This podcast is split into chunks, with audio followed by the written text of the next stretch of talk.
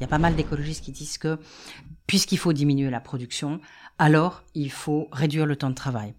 Je suis plus trop trop d'accord, précisément pour la raison que je vous disais tout à l'heure. Faire non plus des gains de productivité, mais des gains de qualité et de durabilité. Waouh Mais ça, ça les rend tous fous. Non, mais là, ils disent, euh, eh, ça veut dire qu'il faut à la fois qu'on fasse une révolution théorique et puis qu'on montre que c'est possible. Parce que ce qu'on nous répond, c'est que c'est pas possible. Oui, c'est ça. C'est pas possible. Les autres pays vont nous manger, notre compétitivité va chuter, on va plus produire assez, etc. Parce que je me disais, mais pourquoi est-ce que le travail a pris cette importance dans notre société et pourquoi d'autres activités, les activités politiques, citoyennes, amicales, familiales, amoureuses, pourquoi elles sont déconsidérées et qu'il n'y a que le travail et, et j'ai compris.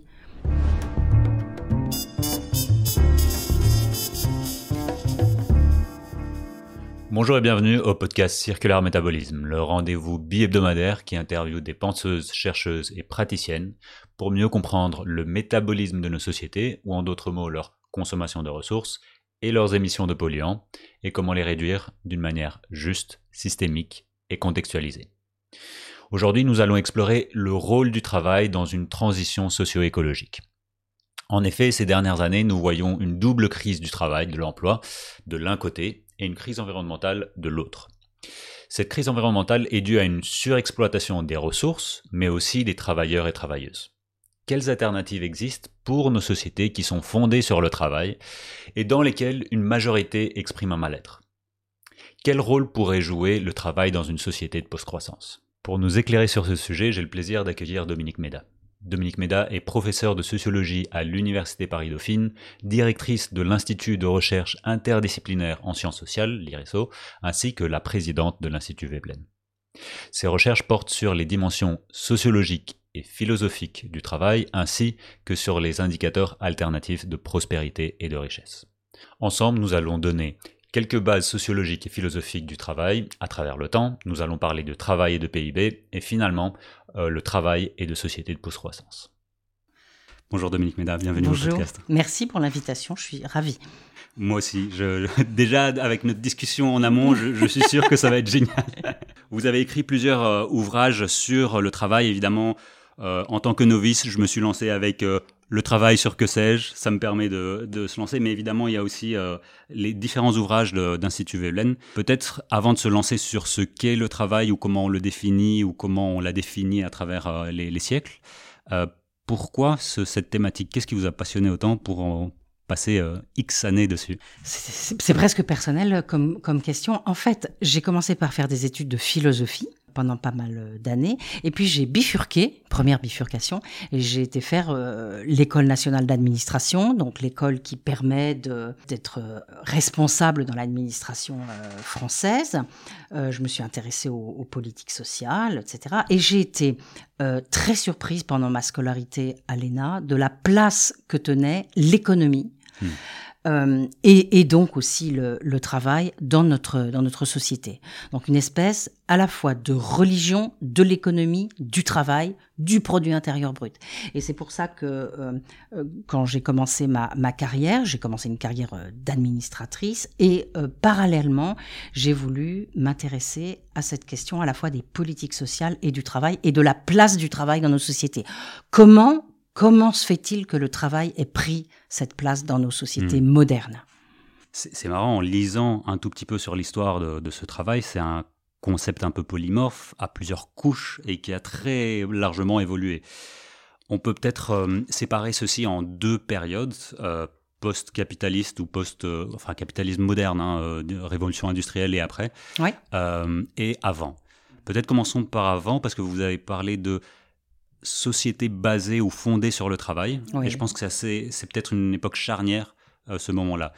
Avant, c'était quoi? On n'était pas des sociétés basées sur le travail? Quelle place prenait le travail? Alors, pour, euh, pour regarder cette question, je me suis intéressée à la fois à ce que je connaissais le mieux, c'est-à-dire les textes grecs euh, des philosophes sur ce qui s'appelait pas du tout travail à, l'époque, et notamment, alors non seulement aux philosophes eux-mêmes, mais à un auteur qui est vraiment absolument passionnant, qui s'appelle Jean-Pierre Vernant, et qui a beaucoup écrit sur euh, l'époque grecque.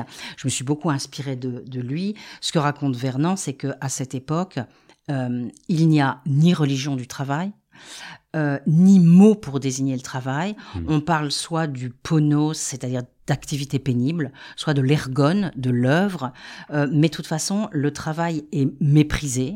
Euh, et par exemple, quelqu'un comme Aristote, le philosophe, dira que le citoyen euh, ne peut pas être artisan, ou du moins l'artisan ne peut pas être un citoyen parce qu'il se trouve dans un rapport presque de, de service, voire de servitude à autrui, et donc il n'a pas la liberté de penser pour délibérer sur les affaires, les affaires communes. Et puis il y a un autre texte qui a été très important pour moi d'une anthropologue qui s'appelle Marie-Noël Chamou, qui a écrit un très très beau texte en 1994 qui s'appelle euh, Société avec et sans concept de travail.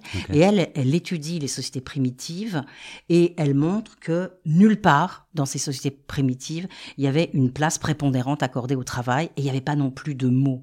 Nulle part on ne trouve un mot qui rassemblerait toutes les activités euh, que aujourd'hui nous nous rassemblons sous le terme de, de travail. Donc euh, voilà, mon idée c'est que avant il y avait des sociétés dans lesquelles, bien sûr, euh, les humains se confrontaient à la nature, bien mhm. sûr, ils avaient des besoins, ils satisfaisaient, ils transformaient certainement la nature, mais il n'y avait pas non plus cette représentation euh, dans laquelle on a des humains placés face à la nature et qui euh, aiment et ont presque vocation de transformer cette nature. C'est pas du tout des schémas antiques, je dirais, euh, et, et, donc ça, on, on, va avoir tout au long du, du Moyen Âge euh, un, un, un, bouleversement et, une montée de la reconnaissance des activités laborieuses, qu'elles sont importantes, etc. Et après, moi je parle, vous avez raison, hein, il y a une rupture, il y a une rupture qui pour moi se fait au XVIIe, XVIIIe siècle. Euh, et, et, ma thèse, c'est qu'à ce moment-là, euh, se met en place une catégorie de travail assez clair. On peut dire le travail. On peut rassembler un certain nombre euh, de d'activités sous ce sous ce terme. Mhm. Et pour moi, un des auteurs qui le, le montre le mieux, c'est Adam Smith, l'économiste. Il est à la fois économiste et philosophe. Et donc lui, dans son grand ouvrage, euh, euh, les recherches sur les, la nature et, et, les causes de la richesse des nations, l'ouvrage s'ouvre sur, sur un, un, énorme chapitre où il nous parle que du travail, de, la puissance productive du travail, comme si c'était quelque chose vraiment une puissance magique qui permettait, par son efficacité, hein, de démultiplier la production. Et alors, c'est l'histoire de la manufacture d'épingles. On peut tout produire toujours plus et toujours plus vite. Et toutes les, euh, les siècles suivants, donc ce que je raconte, c'est qu'il y a pour moi, il y a en quelque sorte trois époques ou trois actes euh, pendant lesquels se forge notre idée moderne du, du, travail. Donc il y a ce moment avec euh, Adam Smith, mais là, le travail, c'est quelque chose d'abstrait. Parce que ce que dit Adam mm. Smith, c'est que euh, le travail, c'est un moyen qui nous permet de créer de la richesse. Et ce qui nous intéresse, c'est la richesse, c'est pas l'activité de travail. Et donc, ce qui est nouveau aussi, cette richesse, enfin cette volonté par avant, l'accumulation et les besoins illimités étaient inexistants. Absolument. Et ça, ça me semble très important. Et c'est important aussi dans toutes les réflexions qu'on a en ce moment sur la sobriété. C'est-à-dire, je crois qu'il faut jamais oublier qu'il y a eu en Occident, euh, là encore, hein, au XVIIe, XVIIIe siècle, un immense bouleversement des valeurs. Hmm. Euh, puisque pendant quand même un certain nombre de siècles, on avait une forme de euh, révérence pour la modération, l'autolimitation, la tempérance. C'était des vertus chrétiennes euh, et avant des vertus antiques grecques et puis puis chrétiennes. Donc ça, ça a en quelque sorte, je dirais, tenu les humains dans une forme de de non-hubris. Hmm. Euh, et puis au XVIIIe siècle, alors là, on a une sorte d'explosion et de renversement que euh, dont témoigne par exemple, vous savez, la fameuse fable de Bernard Mandeville. Euh, c'est la fable des abeilles.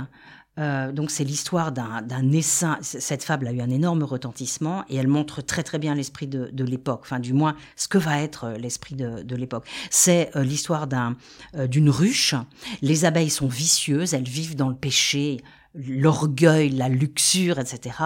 Et c'est formidable. Et plus elles sont dans le péché, et plus elles sont dans le vice, le luxe, alors on produit n'importe quoi, on vole les autres, etc. Et c'est génial, et elles vont bien. Et donc, c'est vraiment euh, vice individuel, prospérité publique. Et puis un jour, Jupiter décide que bon, euh, ça suffit maintenant tout ça, et donc euh, il, il, fait cesser le vice. Et ben à ce moment-là, donc ces abeilles qui étaient heureuses et prospères, à ce moment-là, l'essaim va disparaître. Euh, et ce que dit bien le texte, c'est que la modération, je cite, cette peste de l'industrie va finir par tuer les abeilles. Et puis après, à la suite de ça, on a toute une série de textes extraordinaires où ce qui est dit, c'est il faut produire le plus possible. Un grand État, c'est celui qui incite à une production supérieure à la satisfaction des besoins. Et à partir de là, on va avoir une sorte de d'incitation permanente à la production et à la consommation. L'économiste français Jean-Baptiste Say dit que euh, celui qui ne consomme pas, si, si, on ne consomme pas, on va finir par rapprocher l'homme de la brute. Pourquoi? Parce que la consommation, ça affine nos facultés, on devient toujours plus intelligent. Donc on a comme ça tout un modèle qui se met en place. Philosophiquement, au XIXe siècle, c'est ce que j'appelle le, le, la deuxième couche de signification du travail, alors que chez Adam Smith, bah, le travail, c'était encore une peine, hein, un sacrifice, euh, une désutilité. Marchandé également. Enfin, Ex exactement. Ouais, ouais. Euh, travail abstrait, travail marchand.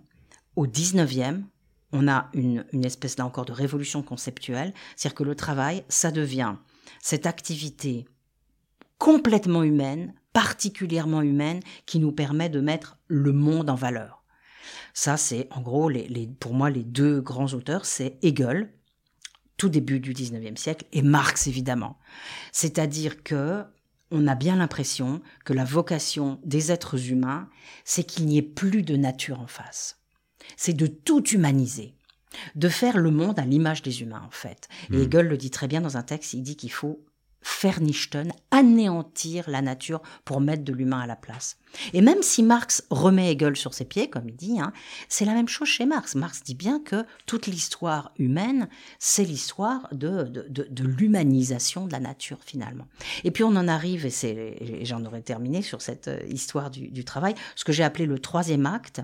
Ce qui me semble très intéressant aussi, c'est que quelqu'un comme Marx, il nous dit que le travail est aliéné, donc il, va, euh, il faudrait le désaliéner, et pour le désaliéner, il faut sortir, supprimer le salariat, et à ce moment-là, bah, il y a une très très très belle phrase, il dit, supposons que nous produisons comme des êtres humains, et pas comme des bêtes, alors nos productions seraient autant de miroirs où nos âmes seraient tournées l'une vers l'autre. C'est absolument magnifique. Ça veut dire que si on n'avait pas euh, l'aliénation, le salariat et tout ça, chaque fois que je travaille, je montrerai une image de moi aux, aux autres. Et ce serait merveilleux.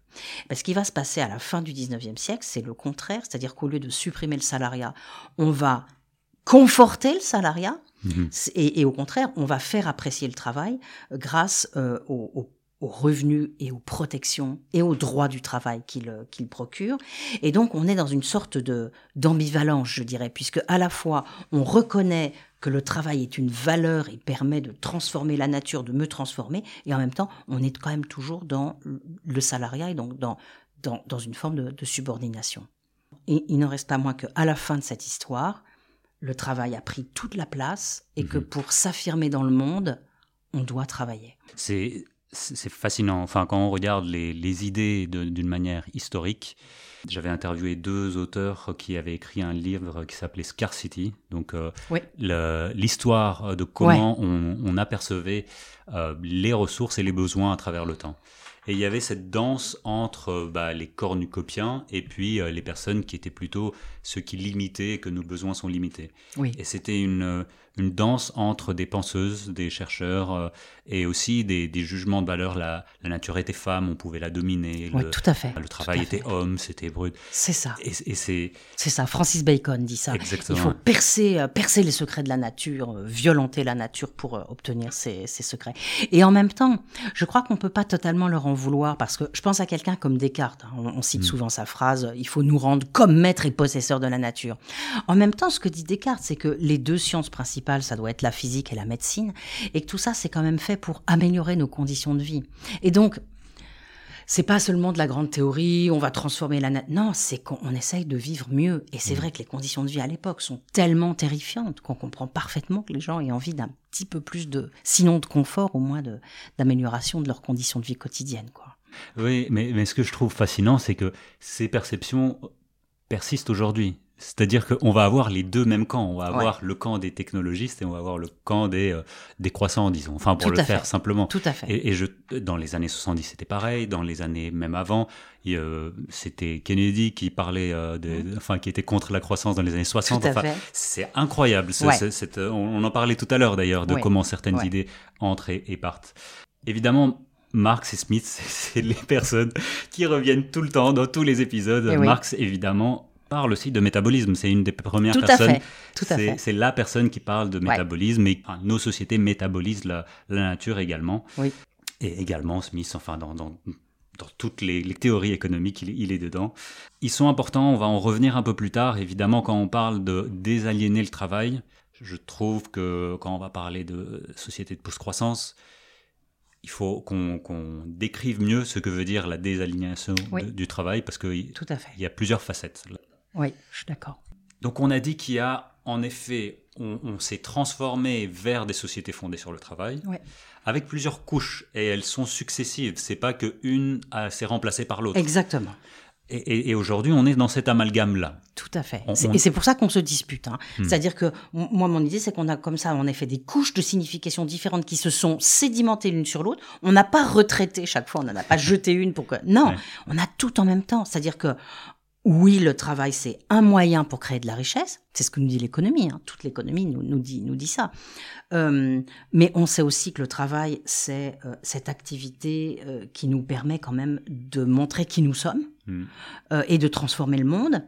Et puis, c'est aussi le, le, pivot de la distribution des revenus, des protections et des droits. C'est tout ça en même temps. Mais c'est contradictoire. C'est pour ça qu'on se dispute sur ce qu'est ce le travail.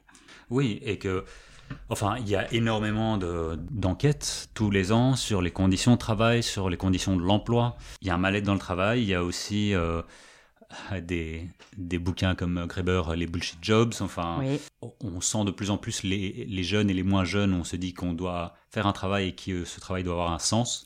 Alors qu'avant, c'était un moyen de subsistance. Enfin, on n'était pas accompli par son travail, on était accompli par ce qu'amenait le travail, des fois. Et dernièrement, évidemment, on a eu cette crise sanitaire qui a révélé toutes ces crises qui les a mis en exergue. Tout à fait. Etc. etc. Comment on peut diagnostiquer le, cette, cette crise de l'emploi et, de travail sur base de, de ce que nous avons dit aujourd'hui?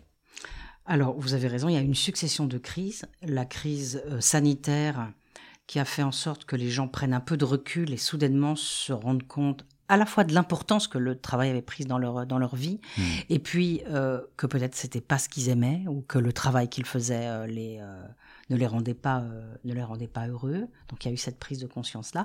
Il y a autre chose, c'est qu'aujourd'hui, les jeunes notamment vivent avec cette épée de Damoclès du changement climatique, et ça bloque complètement leur horizon. Enfin, on sait bien qu'aujourd'hui, vous avez des tas d'étudiants qui disent, mais pourquoi voulez-vous que je bosse, puisque de toute façon ma vie va être foutue, quoi. Hmm.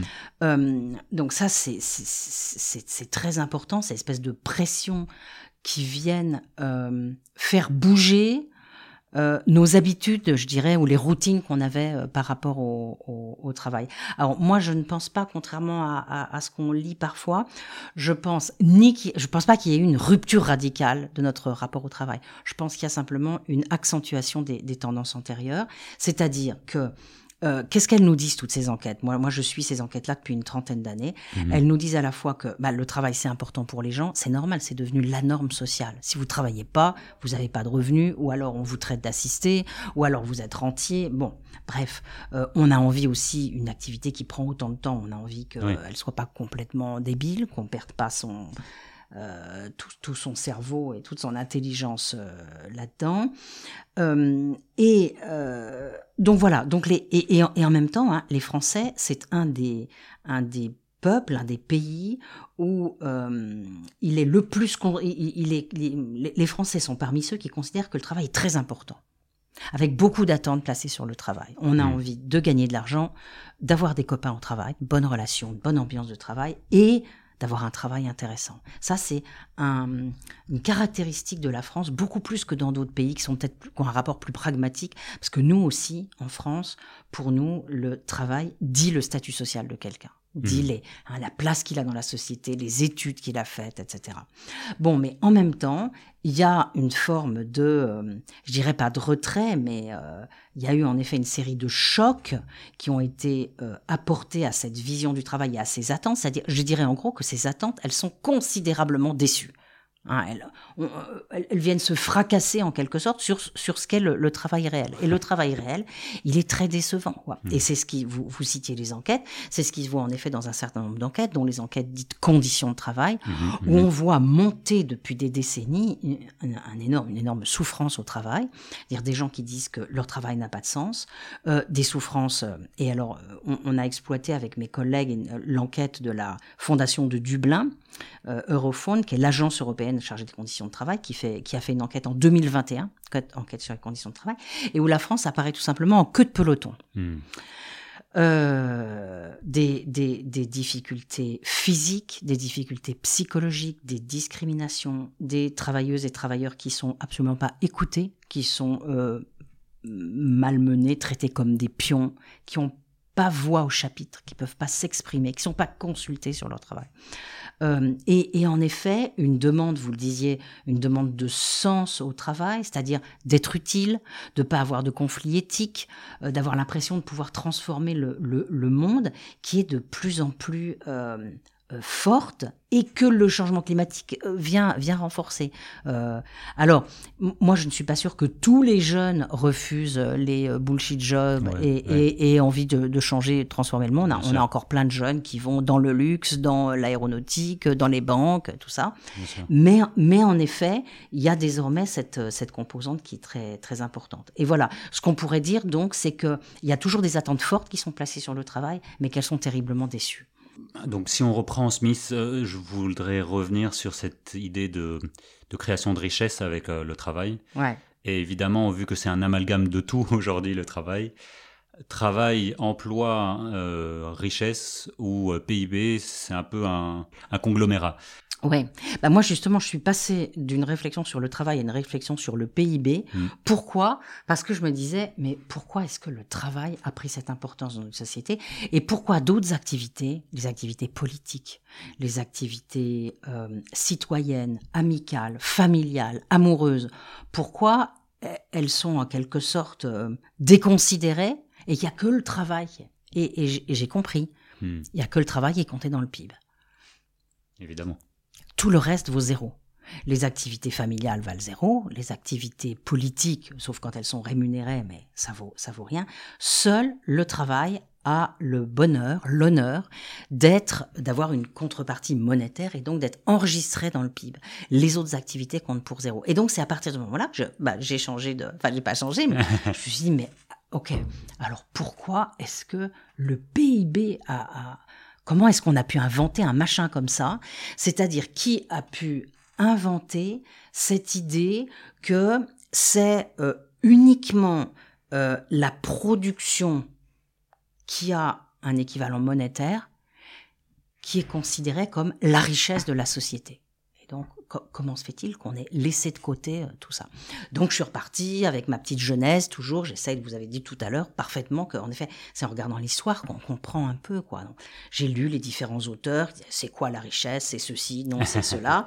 Et puis j'en suis arrivé à la, bah, la construction de la comptabilité nationale. Hmm. Non mais c'est pas absolument passionnant. C'est-à-dire il y a un jour des gens qui inventent un machin qui s'appelle la comptabilité nationale et qui va devenir la grille à travers laquelle non seulement on compte, quelque chose compte, quelque chose ne compte pas, mais à travers laquelle ça, ça va devenir le guide de, de, de, de, nos actions, en quelque sorte, y compris de nos actions collectives. C'est pour ça qu'aujourd'hui, l'indicateur majeur, c'est le PIB, et notamment le PIB par habitant. C'est ça qui vous met dans le classement euh, mondial. quoi. Non mais c'est incroyable. Et c'est un, un, un système universel aujourd'hui. Au début, il y avait plusieurs comptabilités nationales, une russe, une américaine, une, une française. Mais peu à peu, tout ça a été standardisé. Et donc aujourd'hui, on a un système de comptabilité nationale que tout le monde doit utiliser. C'est un manuel qui fait 1000 pages. Euh, et donc, tout le monde calcule son PIB de la même manière. Et ce qui est super. Alors que Kuznets disait attention, ne faites surtout pas ça. Exactement. Et que c'est juste euh, Exactement. le pouls. Et, Tout à fait. Ça, c'est des recherches qu'on a faites avec ma, ma collègue Florence Janicatrice, avec laquelle on, travaille euh, très souvent ensemble sur ces questions-là. Et donc, en effet, on a été lire Simon Kuznets. C'est le premier qui construit le, le, revenu national américain. Parce que le Congrès est hyper anxieux après la Grande Dépression, voudrait voir de combien le revenu américain, national américain a diminué. Donc il charge Kuznets de construire ce truc-là. Et alors on a retrouvé ces textes, et dans ces textes c'est absolument magnifique puisqu'il dit alors qu'est-ce que je vais mettre dedans? Euh, Je vais mettre ça, mais je vais pas. un peu de cela. C'est extraordinaire. Et il reconnaît, hein, il dit attention, hein, ma, ma, ma, construction là c'est une convention, donc c'est plein de présupposés. Et par exemple il s'intéresse, on disait euh, pourquoi les autres activités valent zéro Alors il dit, bah, toutes ces activités-là qui sont faites par les femmes, travail domestique, est-ce que je les mets ou est-ce que je les mets pas? Il dit non, je les mets pas. Bien sûr, elles sont très importantes, mais je les mets pas. Pof, on les enlève.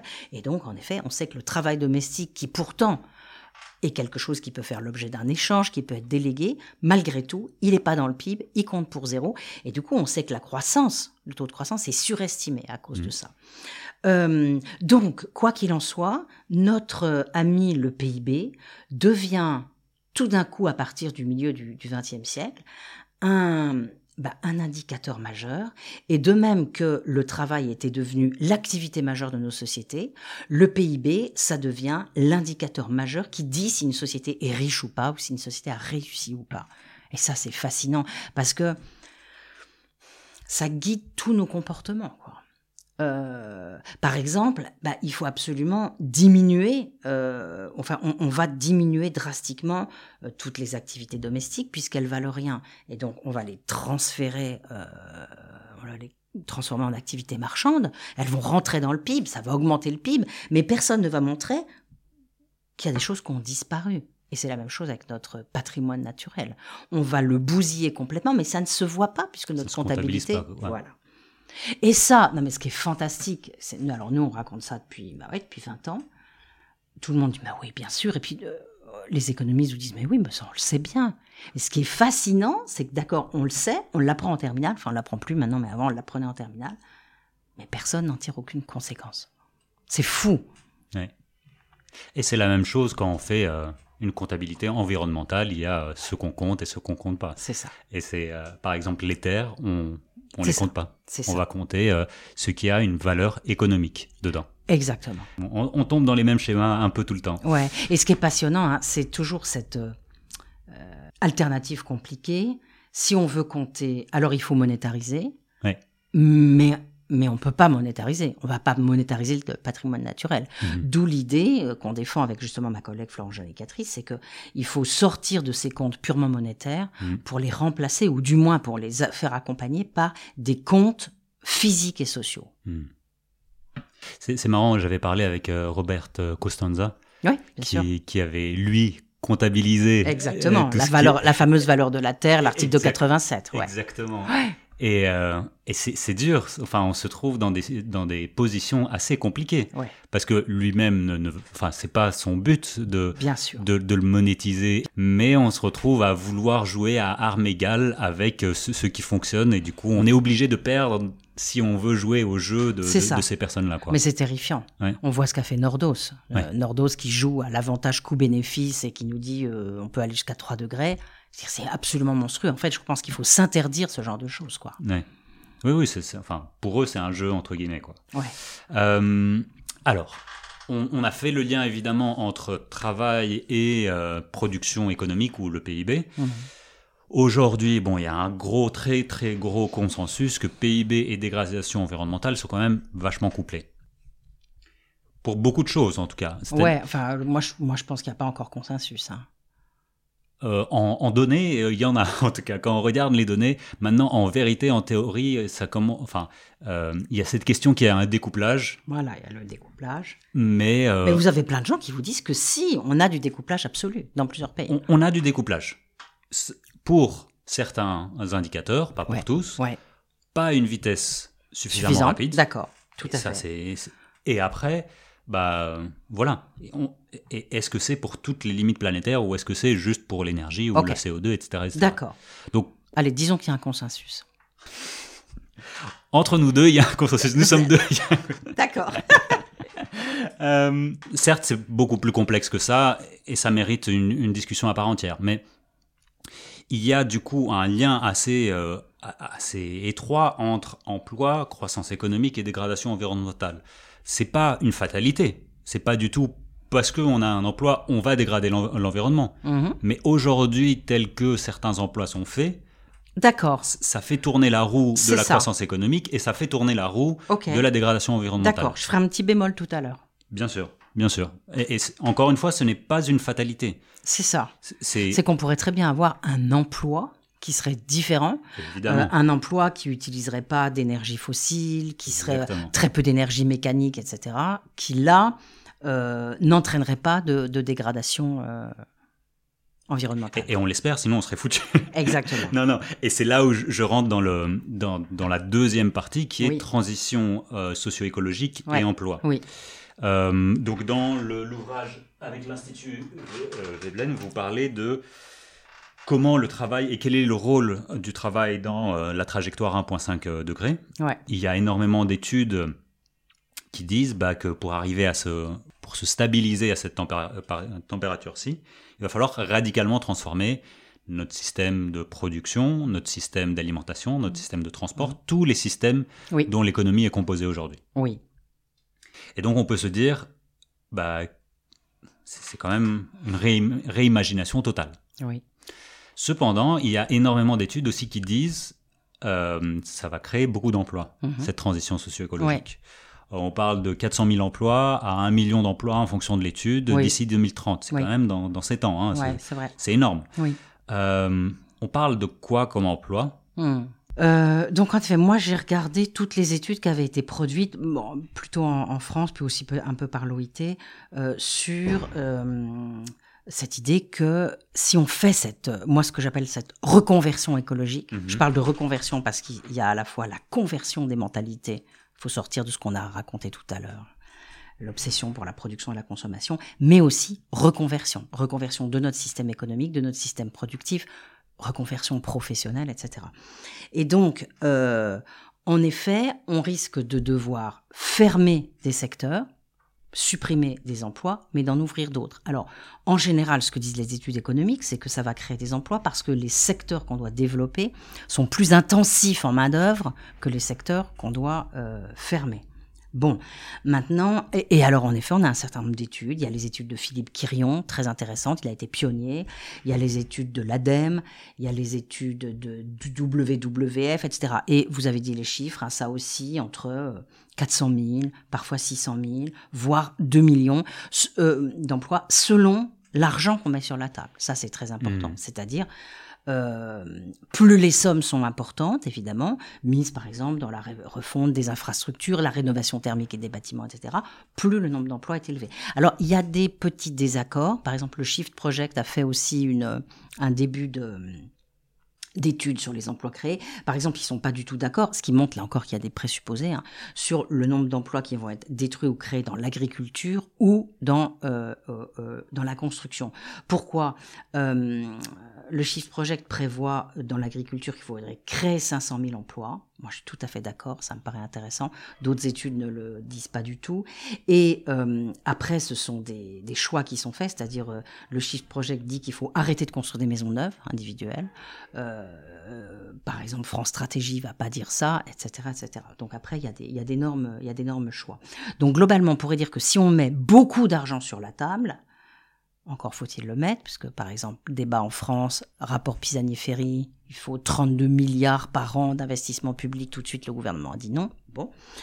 Euh, donc on pourrait créer beaucoup d'emplois. Après, euh, la question, une des questions centrales, c'est précisément la reconversion des gens. C'est-à-dire, est-ce qu'on va s'y prendre suffisamment à l'avance pour préparer ces reconversions, les faire accepter aux personnes et surtout les faire accepter, c'est essayer de repérer, euh, de diagnostiquer quelles sont leurs compétences, dans quoi on va pouvoir, dans quel nouveau secteur on va pouvoir les employer, et puis à quel niveau on va faire ça, au niveau du territoire, etc. Alors il y a quelques euh, boîtes, entreprises qui font déjà un peu des cartographies des compétences, mais on a l'impression qu'on a, on est absolument en, en retard, quoi. Il y a mmh. eu un rapport qui moi m'a beaucoup intéressé, qui était euh, animé par la euh, l'ancienne présidente du Medef, qui s'appelle Laurence Parisot, qui a fait un, un, diagnostic avec une équipe de du ministère du Travail et d'autres d'autres personnes sur euh, le bâtiment, euh, l'énergie et je sais plus quel était le troisième secteur, et qui a essayé de voir justement quelles étaient les restructurations euh, envisageables. Euh, et ce qu'on apprend, c'est qu'il n'y aura pas beaucoup de nouveaux métiers, mais que beaucoup d'emplois vont être, beaucoup de métiers vont être transformés. Donc mmh. ces transformations, il faut absolument euh, bah, les anticiper, quoi. Et, ce que je vous dis, c'est que pour l'instant, on voit pas du tout qui s'occupe de ça, mmh. et euh, on a l'impression que les entreprises elles-mêmes, elles ont pas du tout envie de s'en occuper, euh, que l'État fait pas grand-chose, et en plus, il faudrait pour ça savoir bah, où on va créer les nouveaux emplois. Il, il, faudrait avoir à nouveau de l'aménagement du territoire, c'est-à-dire savoir où on va les mettre donner des aides euh, à ces bons emplois entre guillemets. Hein. Ce qu'on dit c'est qu'aujourd'hui, par exemple, en France, il y a à peu près 200 milliards d'aides qui sont données aux entreprises sans aucune conditionnalité écologique ou sociale. Donc, une des premières idées, ça serait de conditionner euh, l'octroi de ces aides à, euh, à, la, à, des productions non, toxiques. Bref, il y a un chantier absolument énorme à développer. Hmm. On l'a vu durant la crise, évidemment, avec les subsides à Air France ou autres. Enfin, c'était c'était une joyeuseté. Après, on peut aussi se souvenir que des transformations majeures économiques s'opèrent et se sont opérées par le passé. Des fois, pas de manière très agréable. Euh, c'est-à-dire que il y avait, euh, à l'époque de Napoléon Ier ou quelque chose comme ça, la, plus grosse majorité des personnes travaillaient dans l'agriculture. Tout à fait. Aujourd'hui, c'est l'inverse. les pourcentages sont inversés. On, est dans le, dans le tertiaire. Évidemment, ça dépend où, ça dépend euh, euh, enfin, il faut contextualiser à chaque fois ces, chiffres aussi. Tout à fait. Et je pense que peut-être, pardon, la, chose très importante à dire, c'est que euh, pourquoi ça créera des emplois, cette transition écologique, mm. cette reconversion écologique, c'est parce que, à l'évidence, si on veut utiliser moins d'énergie fossile, moins d'énergie mécanique, si on veut moins consommer d'énergie globalement, il va falloir utiliser plus d'énergie humaine. Et donc on aura besoin de plus de travail humain, mais dans sa version presque physique du travail humain. C'est pour ça qu'il faut sans doute remettre de l'emploi, en effet, beaucoup dans l'agriculture, c'est-à-dire sortir de cette agriculture intensive monstrueuse, l'élevage industriel et tout ça. Donc on a d'énormes machines qui consomment beaucoup, pour revenir sans doute à du travail humain. Et alors c'est vrai que quand on dit ça, les gens vous disent, bah, attendez, vous voulez revenir au Moyen Âge donc, et vous voulez revenir aux travaux pénibles, etc. Donc là, on a un vrai débat à avoir sur est-ce qu'on est prêt à... Alors, ça ne veut pas dire que les emplois seront nécessairement pénibles, c'est-à-dire on pourrait avoir un certain nombre de techniques qui allègent le travail humain sans que ça soit euh, un gaspillage d'énergie euh, euh, monstrueux. Mais pour ça, il faut certainement euh, donc je vais un cran plus loin dans la, dans la réflexion, il faut certainement qu'on revoie complètement le système de production à l'échelle mondiale, mmh. qu'on arrête d'avoir euh, cette division internationale du travail complètement folle, où on fait circuler les, des bouts d'objets dans, dans, dans tous les sens. Donc il faut sans doute, à mon avis, relocaliser la production, reterritorialiser les entreprises, les réancrer dans leur territoire, faire certainement des entreprises de plus petite taille, euh, si, si, on pouvait le faire sur un mode coopératif, ça serait encore mieux. euh, avec euh, deux collègues, Isabelle Ferreras et Julie Batilana, on a écrit un, un, manifeste de travail dans lequel on plaide pour la codétermination et même le, ce que ma collègue Isabelle Ferreira s'appelle le bicamérisme, c'est-à-dire euh, bah voilà, une chambre des travailleurs à égalité avec la chambre des apporteurs de capitaux et elles prennent les décisions ensemble, etc. On rééquilibre complètement les pouvoirs au sein de l'entreprise et on revoit la mission de l'entreprise qui est de satisfaire les besoins essentiels de tous et pas de... Euh, comme dans la logique capitaliste ou euh, décrite par Milton Friedman, de faire des profits. Euh, euh, bon, donc repenser le travail, repenser l'entreprise, repenser l'intégration, l'insertion de l'entreprise dans euh, son lieu, repenser le pouvoir au sein de, l'entreprise, ça, ça nous fait un, joli programme. Et c'est essentiel parce qu'on va avoir une espèce de descente matérielle énergétique. Il va falloir, euh, comme vous dites, l'anticiper. Le, Sinon, euh, ça ne sera pas juste. Au fait, l'idée, c'est comment rendre ça juste à temps. Tout à fait. C'est pour ça qu'on parle de transition juste. C'est-à-dire que cette euh, transition, elle ne se fasse pas sur le dos des gens qui se trouvent malheureusement dans les secteurs concernés. Mhm. Euh, et donc, essayer en effet de, oui, de, bien anticiper et de. Moi, j'avais beaucoup aimé la réflexion d'une une association qui s'appelait One Climate. One Million Climate Jobs, euh, qui s'était créé euh, dans les années, au milieu des années 2010 euh, au, Royaume-Uni. C'était une association de, syndicats et, et, de militants de, l'environnement, et ils proposaient un service public du climat en fait, hmm. c'est-à-dire aller prendre les gens qui sont dans les secteurs menacés, les mettre dans cette structure et immédiatement, après un peu de formation, les remettre sur euh, des euh, emplois destinés à la reconversion euh, écologique. J'avais trouvé ça très, très intéressant parce qu'il me semble que sinon les ajustements vont être trop longs, c'est-à-dire le risque que ces personnes tombent au chômage, aillent à Pôle emploi, passent des années à perdre leurs compétences, ça, ça va pas, c'est pas du tout ça. Et, et si on fait ça, les gens s'opposeront Mhm. à, la transition écologique. Ils ne voudront pas y aller. Ce qui m'intéresserait également, c'est dans cette définition du travail, on peut tout mettre là-dedans. C'est-à-dire que en tant que chercheur, en tant que personne qui fait ce podcast, c'est disons peut-être un travail.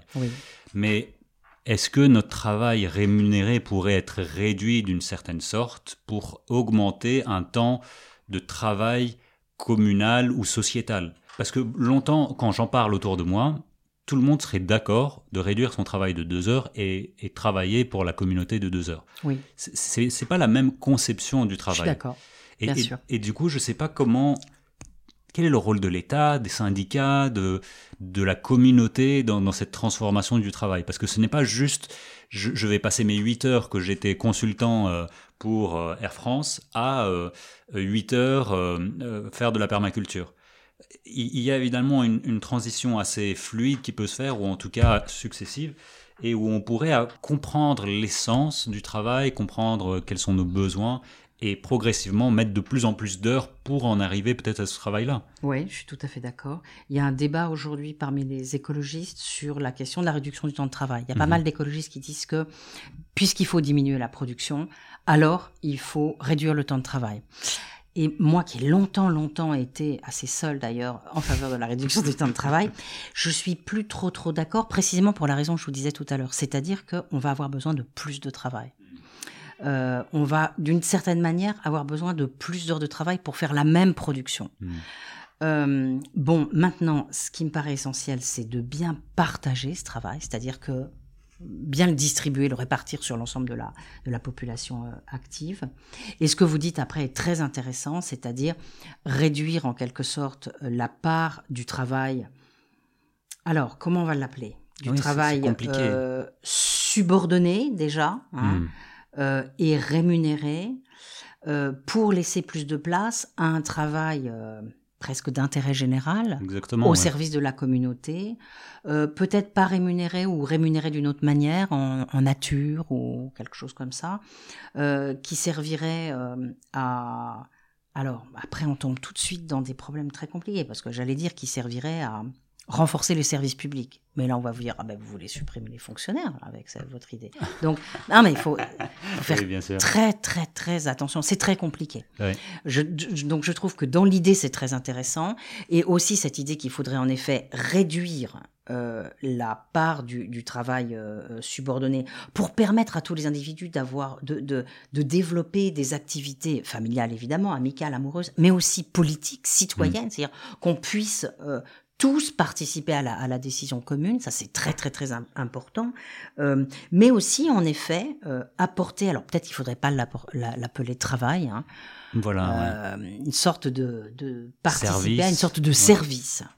Bon, tout ça est très, c'est très piégé. Les mots sont très très très piégés. Oui. oui, ah bah je, je vous comprends. c'est dur de parler de tout ça ouais.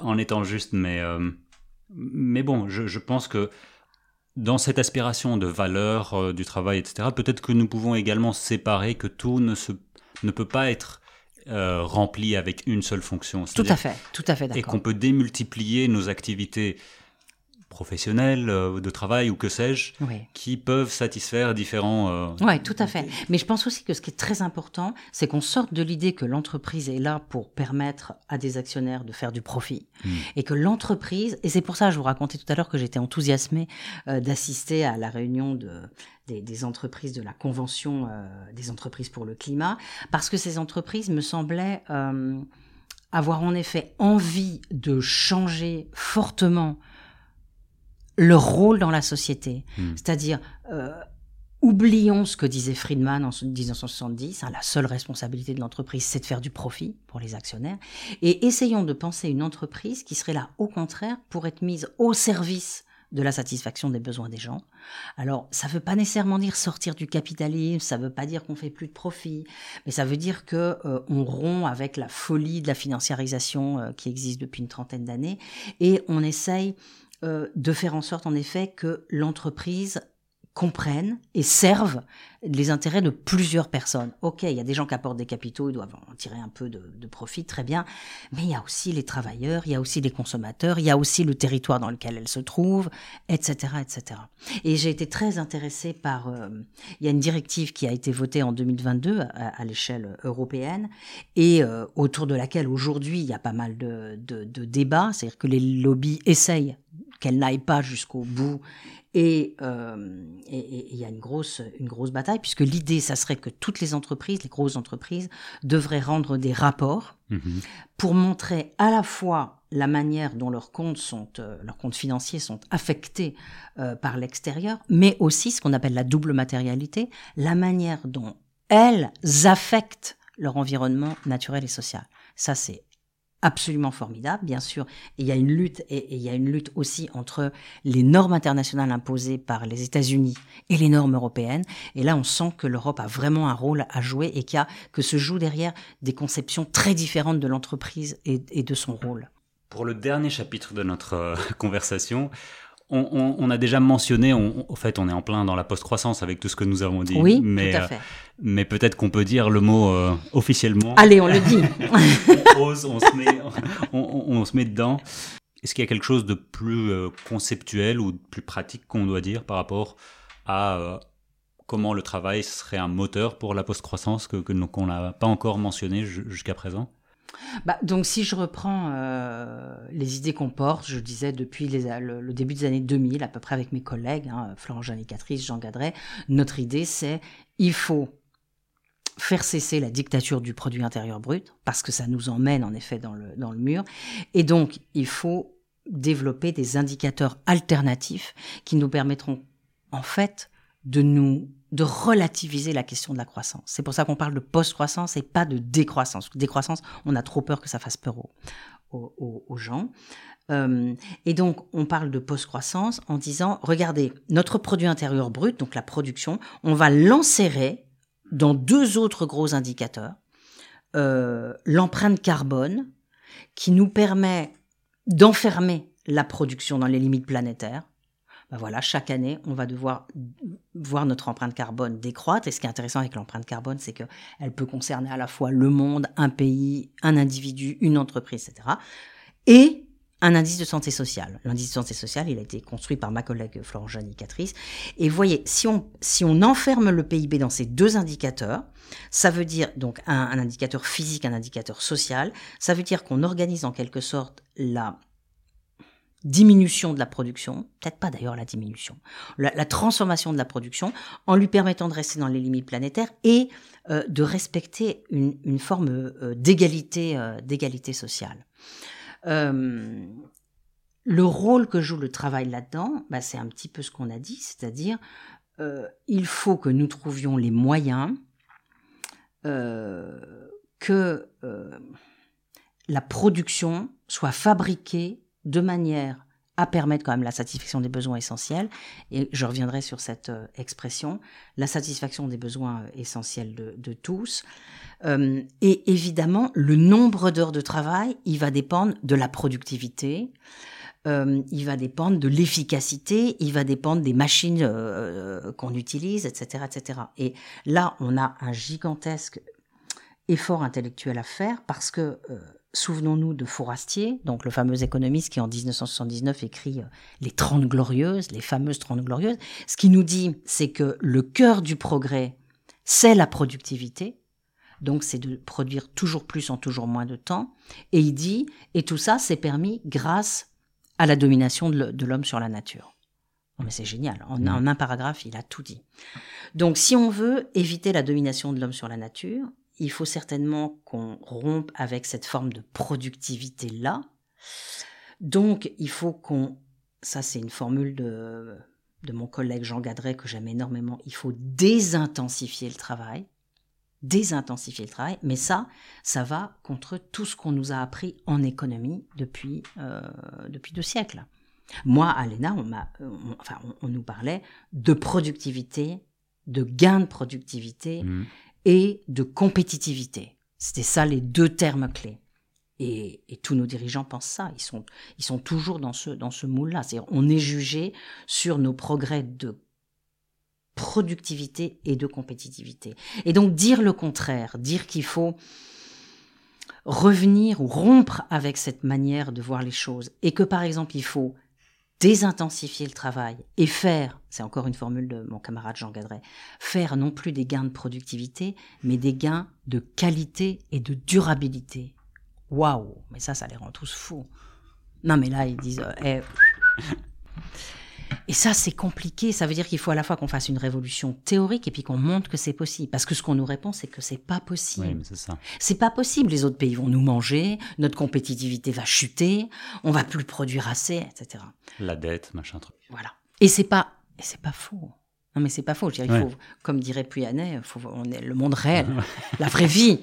Mais la vraie vie, c'est vrai que c'est ça, ça en même temps. Mais oui, mais bon, enfin, il y a la vraie vie non, mais donc il faut, c'est très difficile parce qu'il faut parvenir à les convaincre qu'on n'est pas des fous, parce qu'immédiatement on est mis dans la case des, fous furieux, et il faut montrer que ça peut tenir. Et c'est vrai que le faire tout seul en France, c'est difficile. En mm. revanche, le faire à l'échelle européenne, ça, ça serait formidable. Mm. Mais, mais on n'y est pas encore parce qu'on on est encore quand même dans la domination des économistes euh, hyper néoclassiques qui pensent en effet, euh, voilà, les deux mamelles, productivité, euh, compétitivité.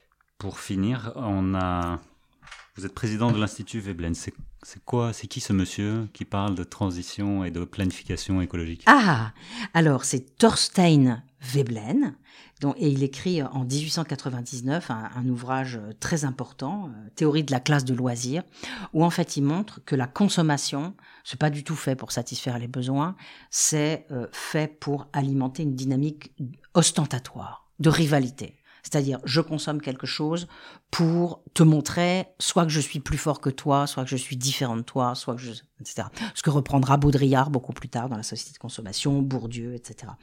Et, euh, et c'est très intéressant évidemment parce que euh, il parle de consommation ostentatoire. D'ailleurs, c'est une formule que le GIEC reprendra. Mmh. Le GIEC dit qu'il faut maintenant qu'on passe à la sobriété et qu'il faut rompre avec la consommation ostentatoire. Euh, et donc Veblen, voilà, il réfléchit sur tout ça et c'est très très important puisque on voit bien qu'on est pris dans cette espèce de cage infernale, de cage d'airain, où bah, on veut consommer toujours plus parce que le problème, si la consommation c'est un langage, et c'est un langage de signes, ça veut dire qu'il n'y a pas de satiété avec les signes. Et donc, euh, ça peut continuer indéfiniment. Que, et, que tout, ça c'est Juliette Shore qui travaille là-dessus, qui fait des choses très intéressantes. Juliette Shore, euh, la sociologue américaine, elle montre que de plus en plus, tous les objets sont devenus des objets de mode. Avant, il y avait la mode, ça concernait un petit nombre d'objets. Aujourd'hui, il y a une extension du domaine de la mode. Bah, nos, t-shirts, nos tout. Donc on peut tout jeter. Nos modes de vie même. Voilà. donc c'est l'horreur. Donc Veblen, euh, voilà, c'est un sociologue et un économiste qui a notamment réfléchi là-dessus, et c'est pour ça qu'il nous inspire beaucoup. Et euh, donc euh, l'Institut Veblen, c'est un, un, institut qui réfléchit sur la transition écologique, à la fois dans sa dimension économique et, sociale. Il y a beaucoup d'experts qui sont associés. On essaye de faire des publications très souvent. La toute dernière publication qu'on a faite, c'est aux éditions du Petit Matin. Mhm. On a republié la lettre Mansolt, un texte absolument passionnant, dont je conseille à tout le monde la lecture. Voilà, parce que ce monsieur, il est devenu en 73 le président de la Commission européenne. En 72, il était vice-président de la Commission européenne. Il lit le rapport Meadows, Limits to Growth. Il est bouleversé. Il se convertit et il écrit une lettre au président de la Commission européenne en disant il faut tout changer en Europe. Il faut maintenant faire une Europe de la sobriété. Il fait un petit programme. Euh, passionnant, radical, qu'on pourrait adopter euh, aujourd'hui. Et, euh, et, et, je raconte, la petite préface que j'ai faite, comment il se fait complètement laminé, alors que c'est un grand monsieur. Hein. Oui, oui. Euh, il se fait laminer, d'abord parce que tout ça est instrumentalisé dans la campagne pour le référendum, euh, l'adhésion de quatre nouveaux pays euh, dans l'Europe. Le secrétaire général du PCF, Georges Marchais, dit regardez, voilà, l'Europe, c'est ça, c'est, il nous prépare l'appauvrissement généralisé. Tous les hommes politiques lui tombent dessus, il n'y en a pas un qui le, qui le soutient. Peut-être Mitterrand dans mon, dans mon souvenir, mais et puis, et puis, et puis mais ça, ça, prendrait des heures d'en parler, le fameux William Nordos, celui qui aura le prix Nobel euh, en 2018, qui lui aussi tape à bras raccourcis sur le rapport Meadows, et bon, et donc la parenthèse en 73 va se, va se refermer. Un petit dernier message pour les personnes qui nous écoutent, euh, enfin, les personnes euh, jeunes et moins jeunes qui, qui sont dans ce monde de travail, qui se disent que ce soit une reconversion, comme vous l'a dit, ou est-ce qu'il y a des, quelque chose que, que les personnes peuvent garder en tête ou se dire euh, oui. Ben oui, moi je pense que ce qu'on peut leur dire à ces personnes, c'est qu'on a devant nous un chantier enthousiasmant. Et notamment pour les jeunes, tous ces jeunes qui en ont marre de leur boulot, en effet, il y a plein de métiers qui n'ont aucun sens, aucun intérêt. Eh bien, euh, nous pouvons euh, mettre au service de cette reconversion écologique euh, des nouveaux emplois, des nouveaux métiers, des nouveaux jobs qui seront pleins de sens, qui seront peut-être durs, hein, mais qui seront pleins de sens, qui nous permettront de, créer une nouvelle société. Et donc ça, en effet, je trouve que c'est une perspective enthousiasmante. Euh, il, faut absolument qu'on y arrive. Alors, comme livre, vous avez, comme, comme on l'a dit, la lettre Mansolt ici pour euh, 1972, 2030 c'est demain, les deux de, de l'Institut Veblen, le travail évidemment, il y a le manifeste, euh, manifeste travail. Manifeste travail. Ouais, et merci infiniment pour, ce, pour cette discussion. Euh, très riche et ben, j'espère que nous allons avoir beaucoup de gens qui vont euh, nous rejoindre. Écoutez, dites-nous ce que vous en avez pensé. Euh, vraiment essayer de, de, nous dire euh, que ce soit vos questionnements, que ce soit vos propositions. Je pense qu'on qu est tout oui. Donc euh, merci encore euh, Dominique Méda et merci à vous et à deux semaines pour une nouvelle discussion. Un très grand merci.